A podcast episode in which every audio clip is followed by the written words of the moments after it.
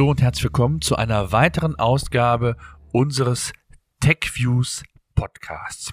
Heute habe ich ein Thema für euch, beziehungsweise mehrere Themen. Und zwar habe ich die Canon PowerShot G7X Mark II, die ja im Mai diesen Jahres auf den Markt gekommen ist, ähm, zum Testen hier. Ich habe sie vorgestern bekommen, habe schon erste Tests umgesetzt, bin kräftig dabei, auch das Review um vorzubereiten, das dann äh, in wenigen Tagen auf dem ja, YouTube-Kanal von TechViews zu sehen sein wird. Wir werden das Gerät ausführlich testen.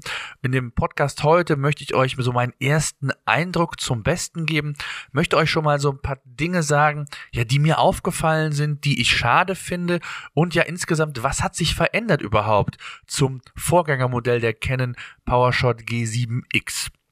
Gleichzeitig habt ihr mich immer wieder mal darum gebeten, ja, so eine Art Kauftipp, Kaufentscheidungshilfe zu geben. Welches der Apple-Produkte sollte man sich, wenn jetzt kaufen? Wo sollte man lieber Zurückhaltung wahren und noch ein bisschen warten, weil vielleicht ein ja, Produkt-Upgrade bevorsteht? Das sind Themen, die möchte ich mit euch heute in der Podcast-Sendung besprechen. Anfangen möchte ich aber mit der Canon PowerShot G7X Mark II. Tja, was hat sich zum Vorgängermodell verändert? Das ist, glaube ich, mal so die wichtigste Frage am Anfang und die möchte ich eigentlich auch direkt beantworten und da kommt schon so ein bisschen meine Enttäuschung vielleicht heraus. Nicht viel. Ähm, Mark II also das Gerät der zweiten Generation so zu nennen von Ken finde ich schon ein hartes Stück, wenn ich ehrlich bin. Es gab nämlich insgesamt zwei ganze Veränderungen. Und zwar ist ein neue oder neue Prozessorgeneration, die Digic 7, äh, verbaut worden. Das heißt, neben einer 14-Bit RAW-Verarbeitung soll auch ein verbessertes Rauschverhalten und schärfere Details in Bildern und Videos zu sehen sein. Die ISO-Werte sind davon unberührt geblieben, weiterhin von maximal 12.800 und letztendlich ist es so, und das ist noch ein kleiner ähm, Pluspunkt, äh, den ich persönlich ganz gut finde, dass natürlich auch jetzt durch diesen schnelleren Prozessor auch Rohdaten, also RAW-Daten, nun intern, also in der Kamera direkt in JPEGs umgewandelt werden können und man natürlich so die Möglichkeit bekommt, dann die Bilder via WLAN oder NFC auf Smartphone und Tablet zu transportieren und die dann entsprechend direkt weiter zu verarbeiten. Das wäre natürlich mit Rohdaten nicht möglich, wenn ich ausschließlich in RAW fotografiere, äh, um entsprechende Details oder bessere Nachbearbeitungsmöglichkeiten zu haben hätte ich diese Gelegenheit nicht. Also das ist auf jeden Fall schon mal eine ganz spannende Geschichte. Der zweite Aspekt, der sich verändert hat, ist die Serienbildaufnahme. Die soll von sechs auf acht Bildern pro Sekunde gesteigert worden sein, wobei ich das für ein ja, fürs, für Canon als den Hersteller, der in vielen anderen Schwestermodellen, zumindest bei den, bei den JPEG-Serienaufnahmen, ähm, letztendlich unbegrenzte äh, unbegrenzt lange äh, JPEG-Serienaufnahmen möglich macht. Da soll es hier bei der Canon G7X Mark II dann auch schon nach 30 JPEGs so leichte Stotterbewegungen geben. Gut, ist jetzt nicht jedermanns Sache, gerade die Serienaufnahmen muss nicht jeder haben, hängt auch immer so ein bisschen davon ab, wofür das Gerät dann letztendlich verwendet. Ähm, ich finde es schade, dass das die einzigen zwei Veränderungen waren. Ultra HD 4K also ja, so richtig damit gerechnet hat man nicht, denn auch zuvor in dem Nachfolgermodell für die 70D, die 80D hat Canon auf Ultra HD verzichtet ich weiß nicht, mit welcher oder warum man mit dieser Konsequenz das handhabt. Auf der einen Seite, ja, es gibt noch sehr, sehr wenig Devices oder Geräte, wo man 4K tatsächlich abspielen kann und auch dann tatsächlich diese Qualitäten nutzen kann. Auf der anderen Seite verbrauchen natürlich 4K-Daten auch wesentlich mehr Speicher. Auch das ist ein Thema. Äh, auf der anderen Seite hat man die Flexibilität, wenn 4K vorhanden ist, selbst zu entscheiden, ob 4K gewünscht ist, eingesetzt werden soll, insbesondere auch im Videobereich. Ähm, ich bin ja immer noch der Auffassung, 4K ist gut ähm, und bringt auch mit Sicherheit selbst runtergerechnet auf Full HD schon noch ein paar Vorteile. Gerade auch was das Schneiden angeht, wenn ich irgendwelche Schnitt, Schnitte machen möchte, habe ich natürlich mit dem größeren Format wesentlich bessere Möglichkeiten, ohne irgendeinen direkten Qualitätsverlust zu haben. Aber das sind so ein paar Geschichten, ähm, da kann man, glaube ich, eine ganze Podcast-Sendung drüber machen und sich ärgern, warum Canon hier in diesen 4K-Bereich nicht tatsächlich eingestiegen ist. Tja, ansonsten war es das an Neuerung. Ich möchte euch natürlich oder für all jene, die so die wichtigsten ähm, technischen Dinge nicht kennen, zur Canon G7X Mark II, äh, respektive dann auch zum Vorgängermodell noch ein paar Eckpunkte mit auf den Weg geben beziehungsweise ein Punkt habe ich noch vergessen, und zwar die zwei Veränderungen. Ähm, tja, was haben die kostentechnisch denn für Auswirkungen? Aktuell kostet die Canon G7X Mark II, also sie ist für, für roundabout 700 Euro gestartet. 200 Euro günstiger ist die G7X, das Vorgängermodell. Es gibt die Mark II, aber mittlerweile im Netz auch schon für 620 Euro roundabout und die G7X für knapp unter 500 Euro. Also es sind immer noch so 180, 200 Euro Preisunterschied. Und das finde ich für diese zwei Veränderungen schon eine ganze Menge. Äh, und ja, man muss einfach immer schauen, ob tatsächlich die bessere Bildverarbeitung, die schärferen Details ähm, sich hier wirklich ausschlaggebend oder so signifikant sind, als dass ich dann neben dem neuen Prozessor, also dann die Serienbildfunktion tatsächlich dieser Aufpreis rechtfertigen würde. Ich würde sagen, nein, insbesondere dann, wenn ihr schon die G7X habt, dann äh, lohnt sich der Umstieg meines Erachtens überhaupt nicht. Das rechtfertigt den Preis gar nicht. Und von daher, ähm, ja, müsst ihr da einfach selbst schauen, wie ihr da vorgeht. Kommen wir zu den technischen Details. 20 Megapixel hat die Kamera, ist ein CMOS-Sensor ähm, und letztendlich können beide Kameras, ich rede immer von beiden dann, ähm, den G7X und die G7X Mark II, JPEG und RAW, ähm, 4,2-fach Zoom, 1,8 bis 2,8er Blende und ähm, was mich natürlich begeistert hat, auch an dem Modell ähm, zuvor, ist der Bildstabilisator. Ich weiß nicht, ob ihr, ob ihr das Video gesehen habt oder die Videos gesehen habt, die ich dazu gemacht habe. Ich finde den Bildstabilisator einfach genial. Es ist ein Lens Shift 5 Achsen Bildstabilisator, der da verbaut wurde. Ähm, und ich muss echt sagen, im Gehen, im Laufen, in der Bewegung ähm, nimmt dieser Bildstabilisator echt schon viel auf. Ähm, kommt zwar nicht an so eine DJI Osmo ran, aber ich bin schon äh, echt begeistert, wie diese kleine Kompaktkamera hier dann diese Bewegung ausgleicht. Also von daher, ähm, ja, sehr, sehr positiv und auch insgesamt habe ich die Kamera ja sehr, sehr häufig in der Vergangenheit und sehr lange getestet, beziehungsweise das Vorgängermodell ähm, und bin da zu dem Schluss gekommen, ich habe also einige getestet, natürlich nicht alle, aber äh, die, die ich getestet habe, von denen war die Canon G7X ähm, tatsächlich also mit das Beste, was ich eigentlich so in Kombination auch fürs Vloggen, ähm, also für viele YouTuber hier auch entsprechend äh, gefunden habe. Nicht nur die tolle Bildqualität, auch der gute Autofokus, muss man sagen. Ähm, und natürlich, und das ist ein, ein ganz wichtiger Punkt für, für Vlogger oder auch grundsätzlich für, für die Leute, die ja äh, einen gewissen Anspruch an Videos und Tonqualität haben. Das interne Mikrofon ist wirklich sehr, sehr gut.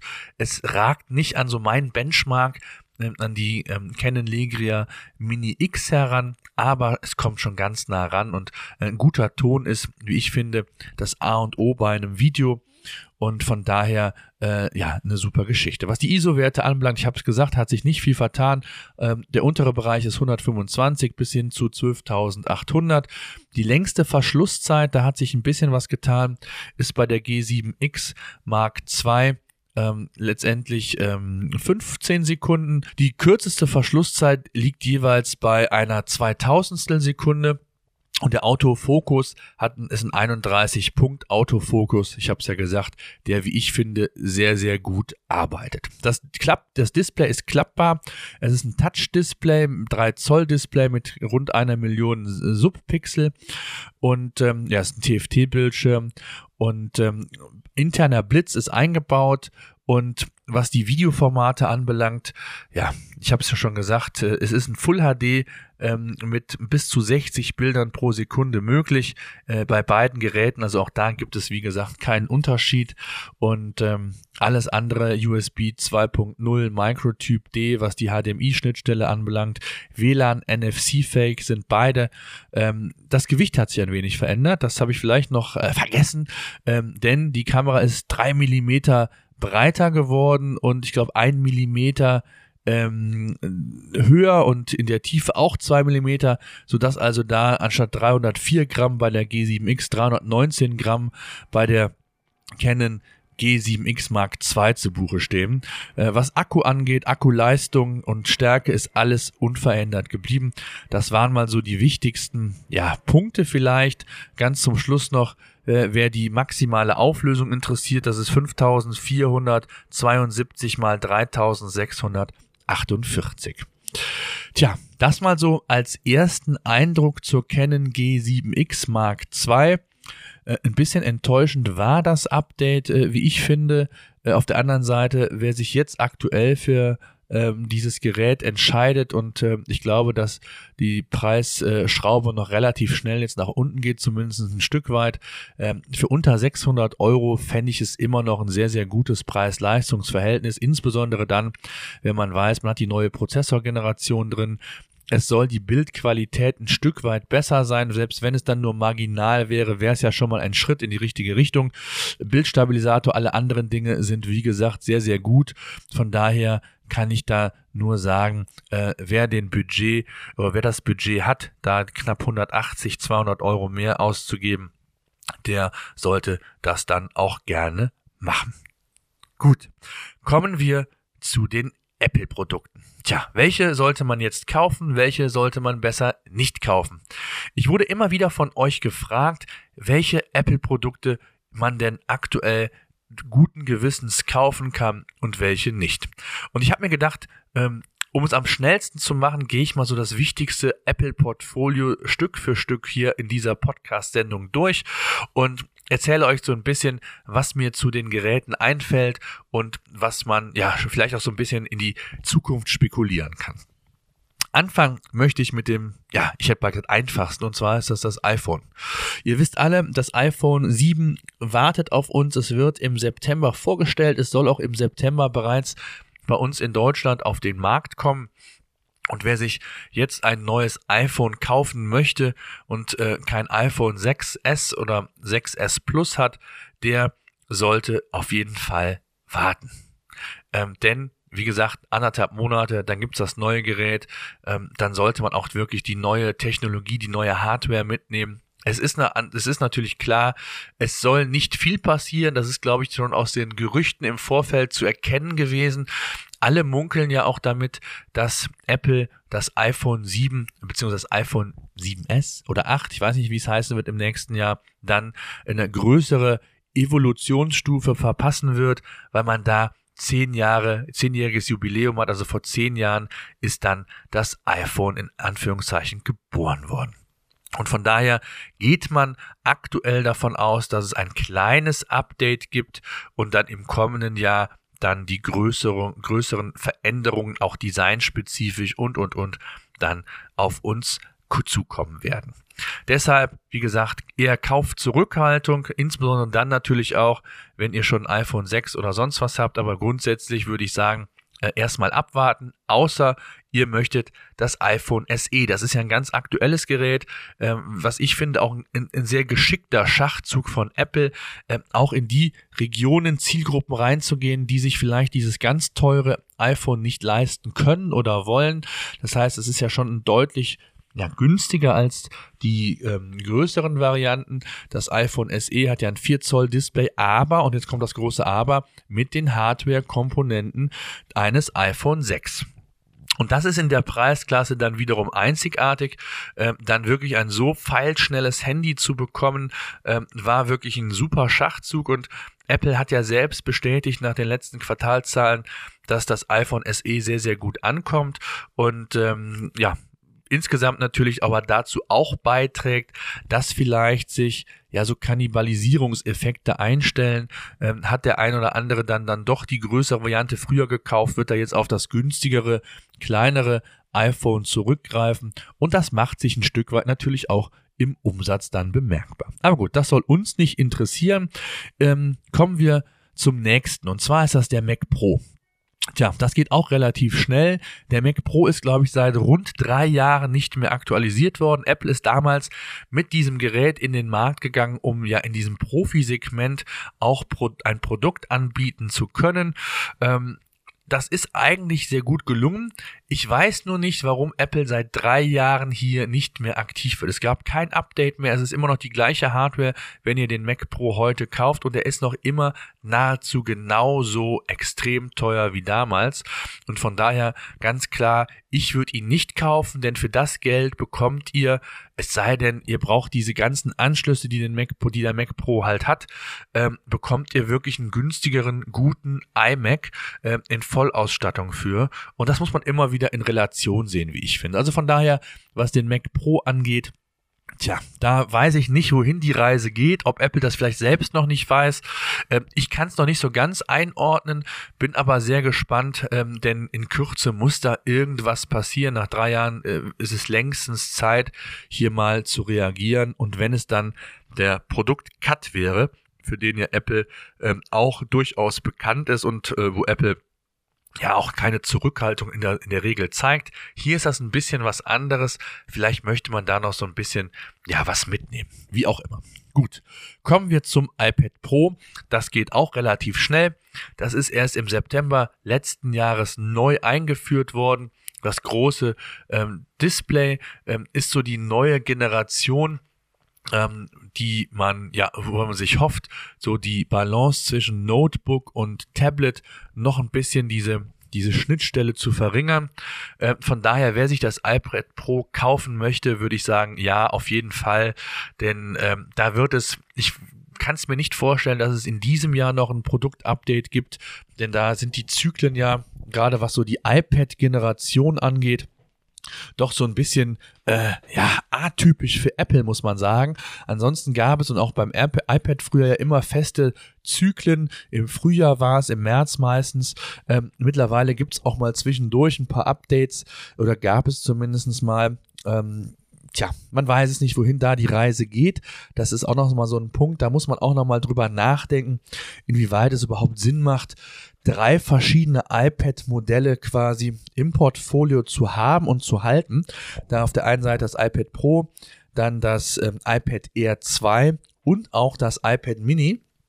Und ähm, Tja, auch wenn es vielleicht so eine kleine Fangemeinde für das iPad Mini geht, insbesondere sollte das ja auch dem Kindle so ein bisschen Konkurrenz machen, wenn es ums Lesen von unterwegs ausgeht mag sein. Für mich ist das iPad Mini jetzt in der, im Alltag nicht so relevant.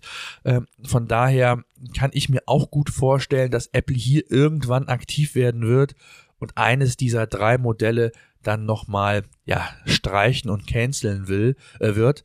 Ähm, aber das, das, das warten wir ab. Das iPad Air 2, tja, ich würde fast sagen, wartet. Das iPad Air 2 es ist jetzt auch schon gut ein Jahr draußen. Ähm, auf der anderen Seite waren die Sprünge insbesondere bei den Tablets nicht so groß, als dass man, äh, wenn man überhaupt kein Tablet hat, sich eins kaufen möchte, kann man es machen. Ansonsten würde ich noch so ja, bis kurz vor Weihnachten warten. Das ist so dann die Zeit, wo Apple gerne nochmal, äh, zumindest auch was die MacBooks angeht oder die Macs überhaupt angeht, äh, nochmal so ein Update vielleicht rausschiebt. Vielleicht sind die iPads ja dieses Jahr auch dabei. Ähm, man weiß es nicht. Ja, das iPad Mini, ich habe es gesagt, ähm, ja, wer da so ein bisschen Fan von ist, von dem kleineren Displays, der kann es kaufen. Ansonsten gibt es da aus meiner Sicht nicht viel zu sagen. Für mich ist eigentlich immer so ein, eine, eine, Variante gewesen, die für mich nicht in Frage kam. Ähm, denn äh, ich habe das iPhone 6S Plus und dann entsprechend das iPad Air 2. Da brauche ich dazwischen nicht noch irgendwie ein etwas größeres Display. Das ist für mich dann eher mal nicht ganz so relevant. Ja, was die MacBooks angeht, das MacBook selber, ähm, ja, auf jeden Fall Kaufempfehlung, auch wenn es natürlich sehr, sehr teuer ist. Ähm, Gerade im Verhältnis auch zur, zum, zum äh, MacBook Air Ähm, aber es ist natürlich die neueste Technik verbaut. Ne? Nicht nur was den USB Type-C angeht, der ja auch so ein bisschen zur Diskussion ähm, angeregt hat. Das heißt, oder auch die Stimmen wurden immer lauter, dass zu wenig Zubehör vorhanden ist und Apple vielleicht auch so ein bisschen ähm, die Machtposition unterschätzt hat, nur mit einem Produkt diesen USB Type-C ähm, anzubieten und dann zu hoffen, dass alle Hersteller direkt auf diesen Anschluss abfahren und hier entsprechende Zubehörteile anbieten. Ähm, vielleicht war es naiv, vielleicht war es auch bewusst so gemacht, weil in Kürze vielleicht noch weitere Modelle hinzukommen werden.